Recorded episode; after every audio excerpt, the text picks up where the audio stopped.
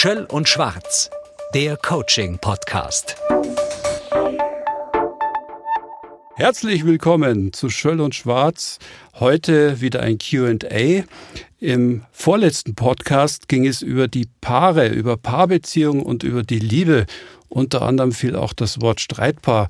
Eine Zuhörerin will nun wissen, was denn eigentlich ein Streitpaar ist und was es damit auf sich hat. Zunächst einmal, jedes Paar streitet hin und wieder. Das ist eigentlich ganz normal. Würden wir nicht streiten, wäre die Beziehung wahrscheinlich ziemlich langweilig.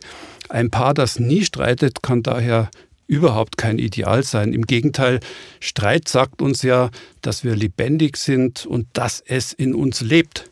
Streit sorgt sogar dafür, dass wir besser wissen, was wir wollen, was uns voneinander unterscheidet. Ja, wir lernen uns sogar über den Streit besser kennen. Also ich bin als Paarberater kein Gegner des Streits, im Gegenteil.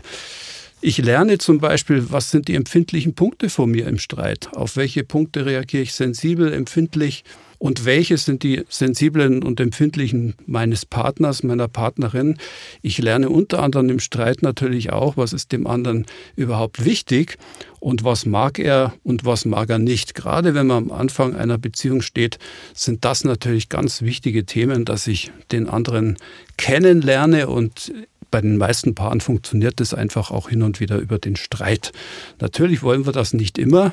Wir wollen uns gern auf andere Art und Weise kennenlernen, aber es ist eigentlich normal. Streit dient auch im positiven Sinn der Abgrenzung, der Grenzziehung zwischen du und ich. Der Vorteil eines Streits ist, wenn man mal gestritten hat, Sie kennen die Erfahrung, sitzt erst mal jeder auf seiner Palme und auch das ist der Vorteil, dass man dann einfach mal ein bisschen Zeit wieder für sich hat. Jeder Einzelne fängt an zu schmollen und die Zeit geht auch wieder vorbei und dann findet man sich wieder zusammen. Man lernt in dieser Zeit, wo man dann wirklich wieder auch eher allein ist, auch mal sich zu besinnen und denkt vielleicht drüber nach, was war denn mein Anteil an dem Streit und was hatte der andere für einen Anteil. Aber was sind nun im engeren Sinne Streitpaare? Streitpaare sind aus meiner Erfahrung Paare, bei denen der Streit zum Selbstzweck geraten ist.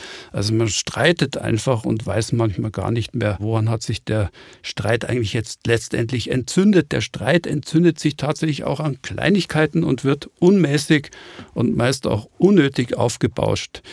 Die Paare verstricken sich in wechselseitige Vorwürfe und fechten ihre Meinungsverschiedenheiten durch und bei Streitpaaren geht es dann wirklich teilweise bis zum bitteren Ende. Und die Erfahrung zeigt, dass Streitpaare auch sehr ausdauernd sein können. Und das kann durchaus auch Tage gehen. Keiner will also nachgeben, keiner aufgeben. Es geht in eine Spirale, in eine Eskalation. Man schenkt sich nichts, ist unerbittlich gegeneinander und die Sache bekommt nicht selten einen tatsächlich tierischen Ernst. Von außen bekommt man dann oft den Eindruck, dass die ganze Sache völlig überzogen ist. Das Ganze mutet auch teilweise ziemlich kindisch an. Man fragt sich, meinen die das eigentlich wirklich ernst? Ja, aus meiner Sicht, es ist auch gefühlt manchmal todernst. Jedenfalls empfinden das die Streitpartner so. Wer vielleicht den Film Der Rosenkrieg kennt, weiß, was ich damit meine und wo das dann auch enden kann. Streitpaare geraten in eine Konfliktspirale, aus der man überhaupt nicht mehr rauskommt. Die Handlung des Films Der Rosenkrieg erstreckt sich über Jahre, in denen der Konflikt des Ehepaars, beide übrigens Rechtsanwälte, immer weiter eskaliert, bis Barbara Rose die Scheidung von Ollie Rose will. Eine gütliche Einigung bezüglich des gemeinsamen Hauses ist aber nicht in Sicht. Es kommt zu völlig absurden Handlungen wie dem Zerstören der Einrichtung oder einer Verfolgungsjagd im eigenen Haus. Am Ende liegen Barbara und Oliver Rose tatsächlich sterbend in der Eingangshalle ihres schönen großen Hauses, nachdem sie bei dem vorausgegangenen Kampf im Treppenhaus mit dem Kronleuchter abgestürzt sind. Also dramatischer geht es wirklich nicht mehr. Und noch im Moment des Todes diese Szene hat mich damals besonders beeindruckt, stößt Barbara die ausgestreckte Hand ihres Ehemanns weg. Jetzt, liebe Zuhörer und Zuhörerinnen, haben Sie vielleicht schon ein besseres Gefühl, was es tatsächlich heißt, ein Streitpaar zu sein. Streitpaare sind in einer ewigen Pattsituation beziehungsweise in einer Spirale gefangen. Das Prinzip, das die Paare treibt, ist das Prinzip der Gleichwertigkeit. Das ist vielleicht auch für Sie ganz interessant. Es geht eigentlich im Kern oft darum, ich bin gleich viel wert wie du. Und das muss in jeder Situation und zu jedem Zeitpunkt auch unter Beweis gestellt werden. Das fünfte Axiom des Kommunikationspsychologen Watzlawick, nämlich, dass zwischenmenschliche Beziehungen sowohl auf Gleichheit als auch auf Unterschiedlichkeit beruhen, ist scheinbar außer Kraft gesetzt. Es darf eben nur die Gleichheit gelebt werden. Deswegen sagt man, dass es im Falle solcher symmetrischen Kommunikationsmuster eines Streitparts hauptsächlich um Macht geht. Die Fragen sind, wer setzt sich durch, wer hat Recht, sind keine relativen Fragen, sondern sie werden absolut gesetzt. Es geht gefühlt tatsächlich bei jedem Streit ums Ganze. Viele Paare haben auch am Ende eines großen Streits dann das Gefühl, dass letztendlich alles vorbei ist, alles aus ist. Es geht letztendlich um Deutungshoheiten und darum, auf keinen Fall in eine Ohnmachtssituation zu geraten. Ja, wozu führt das am Ende? Das Paar ist in ständiger Anspannung, allerdings auch, das Paar erfährt und verstärkt über den Streit die Bindung. Man erlebt sich trotz und vielleicht gerade wegen der Streitereien auch als Einheit. Im Streit selbst lebt man Nähe und Abgrenzung gleichzeitig, also nicht wie bei anderen Paaren, wo diese Phasen voneinander unterschieden sind. Interessanterweise wollen sich solche Paare aber selten trennen. Stellt man als Paarberater die Frage, ob man sich nicht lieber voneinander trennen möchte, wird das oft strikt verneint und als Paarberater handelt man sich da unter Umständen böse Blicke ein.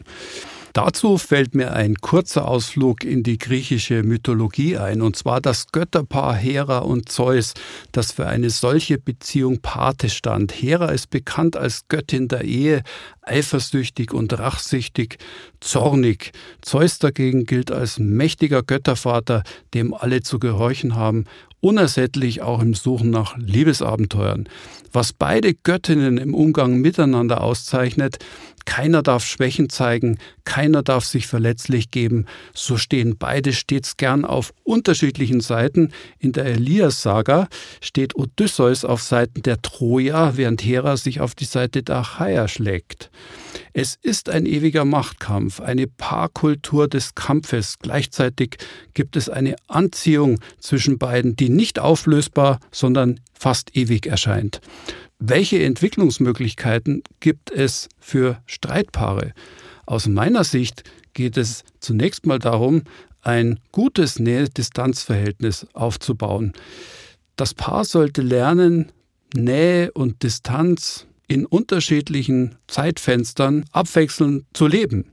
Lernen, den Partner in seiner Andersartigkeit zu akzeptieren. Auch eine wichtige Lektion, die Streitpaare zu absolvieren haben und den anderen eben nicht als Bedrohung des eigenen fragilen Selbstwerts ansehen.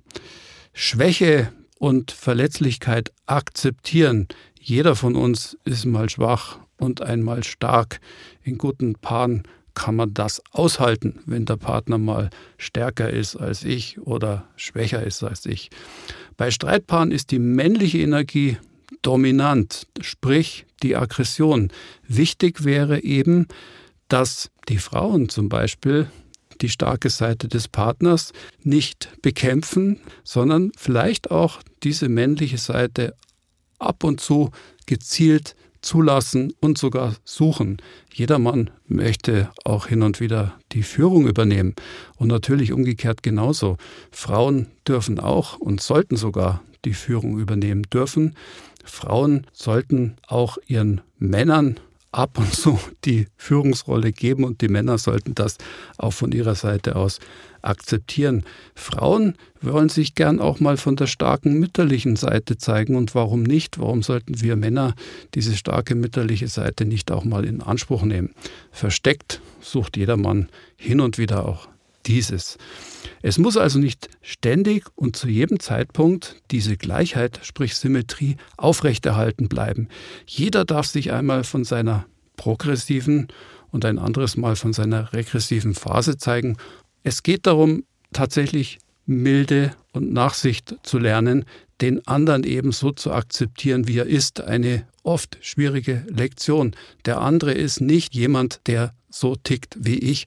Es ist ein anderer Mensch und wir sollten auch dann die zu hohen Erwartungen, die wir vielleicht manchmal in einer Paarbeziehung aneinander haben, systematisch etwas runterschrauben. Ein kleiner Satz zum Schluss, der mir jetzt einfällt, den einmal ein sehr freundlicher und netter Kollege von mir zum Besten gab. Manchmal ist es gut, sich gegenüber seinem Partner in der Kunst des strategischen Unterwerfens zu üben. Denken Sie vielleicht mal darüber nach. Könnte da was dran sein? Für diesen Podcast jedenfalls erstmal herzlichen Dank und danke fürs Zuhören. Schöll und Schwarz, der Coaching-Podcast.